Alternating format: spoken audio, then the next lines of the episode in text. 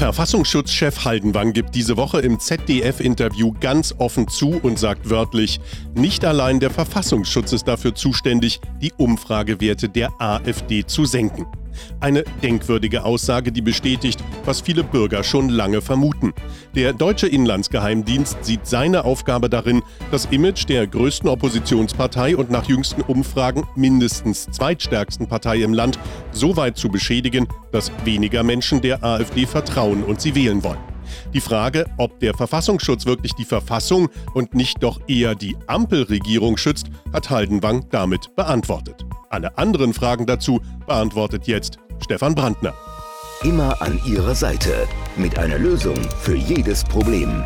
Stefan Brandners Podcast Brandner aktuell. Jeden Sonntag neu. Herzlich willkommen, Stefan Brandner. Herr Frier, ich grüße Sie auch. Ich habe mir sagen lassen, wir haben ein ernstes Thema heute. Wir haben ein durchaus ernstes Thema und äh, wir müssen uns mal mit dem auseinandersetzen, was der Chef des Verfassungsschutzes Haldenwang in der vergangenen Woche äh, so erzählt hat. Die haben, das machen sie ja einmal im Jahr, den Verfassungsschutzbericht für das Jahr 22 vorgestellt und dazu hat der Mann sich dann im ZDF geäußert. Und er hat etliche Dinge gesagt, die ich als sehr denkwürdig ansehe, sage ich mal, noch sehr freundlich. Ähm, wir hören mal in einen Satz aus diesem ZDF-Interview rein, Herr Brandner umso wichtiger ist es, dass wir eben über diese Partei und, und ihre Bestrebungen eben aufklären, über das, äh, was die Gefahr dieser Partei für unsere Demokratie, für unsere freiheitliche Grundordnung ausmacht. Und natürlich soll das auch die gesellschaftlichen Kräfte äh, mobilisieren, sich äh, diesen Trend stärker entgegenzustellen. Denn nicht allein der Verfassungsschutz ist dafür zuständig, mhm. die Umfragewerte der AfD zu senken. Unglaublich, wenn man sich das nochmal auf der Zunge zergehen lässt, gerade so den letzten Satz. Denn nicht allein der Verfassungsschutz ist dafür zuständig, mhm die Umfragewerte der AfD zu senken. Nicht allein der Verfassungsschutz ist dafür zuständig, die Umfragewerte der AfD zu senken. Das heißt also, der Verfassungsschutz ist dafür zuständig, aber eben nicht alleine. Und vorher hat er gesagt, die gesamte Gesellschaft muss mobilisiert werden. Das macht einen fast sprachlos. Äh, Sie hoffentlich nicht, Herr Brandner. Ja, aber Sie fast schon, Herr Frier, So ein bisschen, ja. Ja, also man muss sich ja, also man kann es ja wirklich nicht vorstellen. Das hört sich ja an wie, als wenn Hallenwang und Anetta Kahane da im Partykeller zusammengesessen hätten und ausklamüsern würden, wie kann man der AfD schaden. Ich meine, das waren jetzt drei Sätze, glaube ich, die Sie vorgespielt haben. Der erste Satz ist ja in Ordnung. Dass er über uns aufklären will, finde ich super. Je mehr über uns aufgeklärt wird, desto mehr Leute wählen uns ja dann letztendlich auch. Auf jeden Fall. Ja, weil die mit unserer Programmatik äh, vertraut sind. Aber dann gerät er natürlich völlig auf Abwege und macht sich zum primitiven Kettenhund von Nancy Faeser. Ne? Also ein Verfassungsschutzpräsident. Das heißt, jemand, der der Chef des Inlandsgeheimdienstes eines 84 Millionen Einwohnervolkes ist, der ruft auf, die, die Gesellschaft muss mobilisiert werden.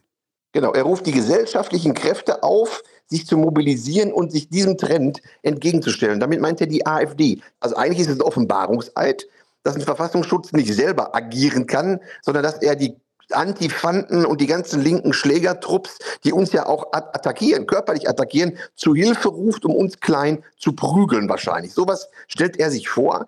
Also ein Primitivling sondergleichen, der ja eigentlich schon nach den ersten zwei, drei, vier, fünf Wochen im Amt, das ist ja nur schon einige Tage her, äh, rauschmissreif war, nachdem er sofort die allererste Pressekonferenz, die er gemacht hatte, richtig in den Sand gesetzt und versemmelt hatte. Sie erinnert sich noch, ne, als er uns da so zum Prüffall irgendwie ausgerufen äh, mhm. hatte und wir vor dem Verwaltungsgericht Köln innerhalb von wenigen Tagen also siegreich waren. Das ist eine Fehlbesetzung sondergleichen. Er kann nichts, er hetzt, er ruft die Antifa-Schlägertruppen auf, gegen die ja inzwischen fast größte Partei in Deutschland äh, vorzugehen. Der hält also nur im Amt sein primitives Vorgehen gegen die AfD. Das gehört zu seiner DNA. Dafür wurde er von Merkel ausgesucht und deshalb wird er von Feser nicht rausgeschmissen.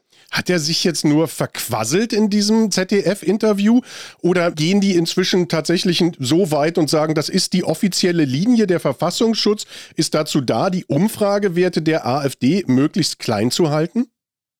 dass er sich verquasselt hat, das wird wahrscheinlich die Verteidigungsstrategie sein. Wir haben ja inzwischen den Rechtsweg eingeschlagen, haben Herrn Haldenwang für diese unsäglichen Äußerungen eine Unterlassungserklärung zukommen lassen. Mhm. Die Frist äh, läuft noch, die er hat, um sich dem zu unterwerfen. Wahrscheinlich wird die Verteidigungsstrategie sein, er hätte sich verquatscht. Aber das glaubt natürlich kein Mensch. Denn jeder weiß, dass man sich für ein Interview vorbereitet. Er war an dem Tag in der Bundespressekonferenz, er war danach im ZDF. Ich glaube, daraus war dieser Ausschnitt, den Sie gezeigt haben. Genau. Er war hundertprozentig vorbereitet. Der hat genau das gesagt, was er sagen sollte, vielleicht auch sagen musste, was Feser und ihr Antifantenministerium ihm aufgeschrieben haben. Und genau das hat er verlautbart. Das ist halt so eine Strategie der Altparteien und der sogenannten Verfassungsschützer, dieser Schlapphüte, die also überhaupt nichts damit zu tun haben, die Verfassung zu schützen. So eine Strategie, immer wieder zu gucken, wie weit können wir gehen sich dann verklagen zu lassen durch die AfD und dann den Schwanz einzukneifen. Aber das machen alle. Wir haben Minister, wir haben, wir haben Herrn Scholz, wir haben Herrn Habeck, wir haben Frau Paus als Minister, wir haben schon Seehofer, da haben wir ja gewonnen, Frau Merkel. Jeder versucht es immer. Warum? Um uns halt vor Gericht zu, zu gucken, ob wir uns wehren und dann vor Gericht zu ziehen, damit auch unsere Ressourcen ein bisschen eingespannt werden. Also es ist eine ganz perfide Strategie. Nun wird der Mann abgemahnt. Was bedeutet denn das im juristischen Sinne, wenn er dieser Abmahnung zustimmt und sagt, ja, das war jetzt nicht so richtig? Was passiert dann als nächstes? Nein, da muss da halt die Aussagen, die dürfen dann halt nicht wiederholt werden, mhm. aber die sind natürlich mal in der Welt. Aber sie sind da, ne? sie sind gesagt, ja, sie sind tausendmal geteilt in den sozialen Netzwerken.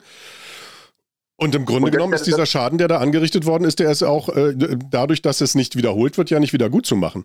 Ja, das wird dann gelöscht von der, von der Seite vom Bundesamt für Verfassungsschutz. Also da guckt sowieso keiner mehr hin auf wochenalte äh, Pressekonferenzen, die er gegeben hat, wenn da überhaupt jemand hinschaut. Und das ist ja auch das Schlimme an dieser Geschichte. Ne? Das ist ein Millionenpublikum, was über die Bundespressekonferenz, die ja dann in, den, in der Tagesschau, in, im Heute-Journal, in der Heute-Sendung äh, wiedergegeben wird, ein Millionenpublikum und die gesprochenen Sätze, die können nicht zurückgeholt werden, die setzen sich bei den Menschen in den Köpfen fest, auch wenn wir hinterher zehnmal die Prozesse gegen diese Truppe gewinnen. Also das ist eine ganz perfide Strategie und auch eine Strategie, die eigentlich nichts mit, mit Freiheit, mit Grundrechten, mit Menschenrechten zu tun hat. Es gibt in keinem zivilisierten Land dieser Erde, käme irgendjemand auf die Idee, die größte Oppositions, der überhaupt die größte Partei, ich weiß nicht, ob Sie die neuen Umfragen gesehen haben, wenn man CDU und CSU auseinanderrechnet, was ja eigentlich richtig ist, es sind ja zwei Parteien, ja. dann sind wir, dann sind wir als AfD mit stärkste Partei. Also nach der letzten INSA-Umfrage war die Union, die CDU, 0,5 Prozent vor uns. Wir haben 20 Prozent, CDU 20,5, SPD 20, also alle auf Augenhöhe, sage ich mal. Es fehlt nicht viel, dass wir die stärkste Partei bundesweit sind. Und da fällt den Altparteien nichts anderes ein, als ihre Kettenhunde von den Verfassungsschutzämtern jedes Mal auf uns zu hetzen, aber auch noch andere, so dieses Institut für Menschenrechte und Amadeo Antonio Stiftung. Das ist die Art und Weise der Auseinandersetzung in Deutschland. Das gibt es in keiner Demokratie dieser Erde. Aber wenn Sie sagen, die Aussage wird gelöscht, dieser eine Satz, nämlich dieser. Denn nicht allein der Verfassungsschutz ist dafür zuständig, mhm. die Umfragewerte der AfD zu senken. Da muss man dafür sorgen, dass der für die Nachwelt erhalten bleibt. Das muss man teilen in den sozialen Netzwerken, denn da lässt der Mann tatsächlich komplett die Maske fallen und sagt im ZDF etwas, äh, was er zumindest nach Ansicht seiner Chefin vermutlich nicht hätte sagen sollen. Dass nämlich tatsächlich die Aufgabe des Verfassungsschutzes darin besteht, die AfD möglichst möglichst klein zu halten. Nur funktioniert das Ganze ja nicht. Oder funktioniert es doch?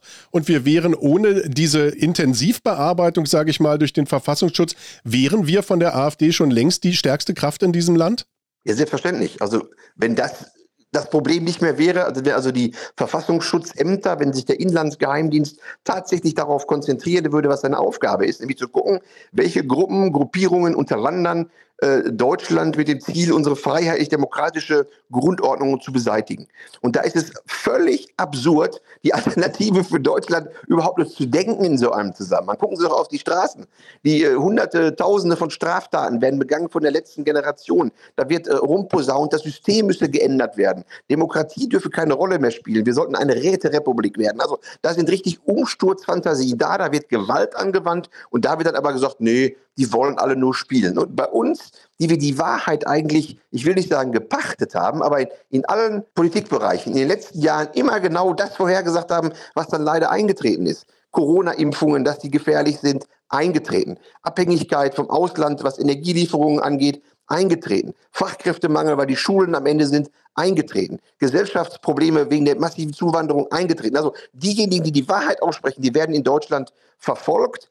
Früher wurde man auf den Scheiterhaufen gestellt, wenn man den, den lieben Gott geleugnet hat oder äh, wegen Ketzerei angeklagt war. Heute steht man im Verfassungsschutzbericht. Das ist der Scheiterhaufen von heute, der versucht, uns bürgerliche Kräfte zu entziehen und uns in der bürgerlichen Mitte dieses Landes, in der rechten, in der vernünftigen Mitte dieses Landes kaputt zu machen. Und das klappt ansatzweise, weil viele Menschen natürlich Bedenken haben, oh, in die Alternative einzutreten, dann sind sie im Fokus des Verfassungsschutzes. Da verstehe ich den einen oder anderen schon, aber die Strategie wird am Ende nicht aufgehen. Die Wahrheit wird sich durchsetzen und damit die Alternative für Deutschland. Gehen wir doch mal zu den Menschen, die sehr, sehr gerne, und ich merke das ja selber vor Ort auf der Straße in meiner kleinen Stadt, in meinem Land, die sehr, sehr gerne Mitglied der Alternative für Deutschland werden würden. Aber ich habe das gerade gestern erlebt. Ich saß hier in einer Gemeinde, die zu meiner Stadt gehört, saß ich mit jemandem zusammen, der politisch völlig bei uns ist, der sich fürchterlich aufgeregt hat über das, was die Ampel da in Berlin macht, der sich fürchterlich aufregt über das, was die Voigtke-Truppe als Brandenburger Landesregierung da verzapft und dem ich gesagt habe, Junge, Junge,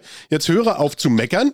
Du hast hier einen Vertreter der AfD, der dir gegenüber sitzt. Lass uns ins Internet gehen auf afd.de slash mitwirken und dann füllen wir einen Mitgliedsantrag aus und dann sagte der, nee, nee, nee, nee, nee, nee, um Gottes Willen. Das, das darf ja überhaupt nicht sein. Da bin ich ja sofort im Fokus des Verfassungsschutzes. Ich weiß nicht, ob der das Interview mit Haldenwang gesehen hat und äh, sich das deswegen bei ihm so festgesetzt hat. Aber was können wir denn solchen Leuten sagen?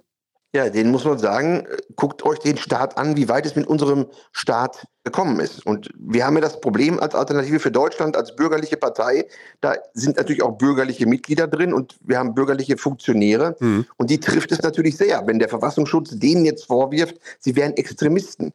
Auf der anderen Seite spielt das alles gar keine Rolle. Ne? Ich glaube, wir haben das schon mal erwähnt. Frank-Walter Steinmeier war im Visier des Verfassungsschutzes. Bodo Ramelow aus Thüringen war im Visier des Verfassungsschutzes. Wir haben zwei Thüringer Minister, die mir spontan einfallen von den Linken, die waren im Visier des Verfassungsschutzes. Da spielt das alles keine Rolle, weil die sind ja eh gegen den Staat. Denen ist das völlig wurscht, was der Staat gegen sie macht. Aber unsere bürgerlichen Anhänger, die leiden darunter sehr. Und wir haben als warnendes Beispiel immer die Republikaner vor Augen, in den 90er Jahren, die ja auch eine aufstrebende Partei waren. Da wurde genauso vorgegangen mit dem Effekt, dass nicht sofort die Wähler weggelaufen sind, aber natürlich das Personal, welches angeboten wurde durch die Republikaner, durch diese Angst von vielen Menschen qualitativ schlechter wurde. Und das hat sich dann irgendwann auch auf die Wählerstimmen ausgewirkt. Am Ende haben übrigens interessanterweise die Republikaner dann gewonnen. Also alles das, was der Verfassungsschutz gegen die Republikaner inszeniert hatte, war rechtswidrig.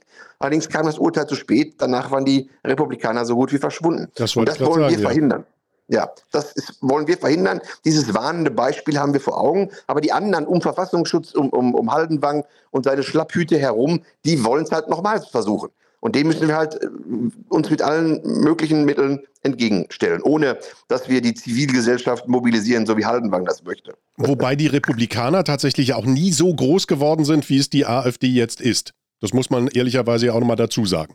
Das muss man ehrlicherweise sagen, weil die halt auch so behandelt wurden, äh, also ungefähr so behandelt wurden wie wir. Damals hat das noch mehr gezogen. Damals bei dem Osten, in dem wir ja besonders stark sind als Alternative für Deutschland, noch nicht so mobilisierungsfähig. Also die die Ostdeutschen äh, hatten damals noch andere Probleme kurz nach der Wende. Da haben sich also, denke ich mal, nicht um die politischen Feinheiten gekümmert, die haben ums Überleben gekämpft. Aber inzwischen sind die Ostdeutschen, die ja hochsensibel sind, was äh, Geheimdienste, Inlandsgeheimdienste, Spitzeleien, Schmutzeleien, Denunziantentum angeht, inzwischen sind die erwacht und lassen sich auch von Haldenwang und solchen Typen wie Stefan Kramer in Thüringen, der den Verfassungsschutz darleitet, nicht mehr ohne weiteres beeindrucken. Was würden Sie denn jetzt einem potenziellen AfD-Mitglied sagen, das Ihnen gegenüber sitzt und genau diese Bedenken anführt? Und sagt, ich, oh, Verfassungsschutz und ich kriege dann Probleme in meinem Job. Ich arbeite vielleicht, was weiß ich, im Staatsdienst oder ich bin Lehrer oder sonst irgendwas. Was würden Sie dem ganz konkret mitgeben? Würden Sie dem sagen, okay, dann mach es erstmal nicht und werde Fördermitglied in unserer Partei, gib uns ein bisschen Geld, damit wir guten Wahlkampf machen können? Oder würden Sie dem sagen, pff, Augen zu und durch, du wirst jetzt Mitglied und und äh, bei der nächsten Wahl werden wir so stark, dass der Verfassungsschutz dir nichts mehr kann. Ja, das ist eine schwierige, eine schwierige Abwägung. Also ich rede ja auch sehr viel mit Leuten, die Angst haben.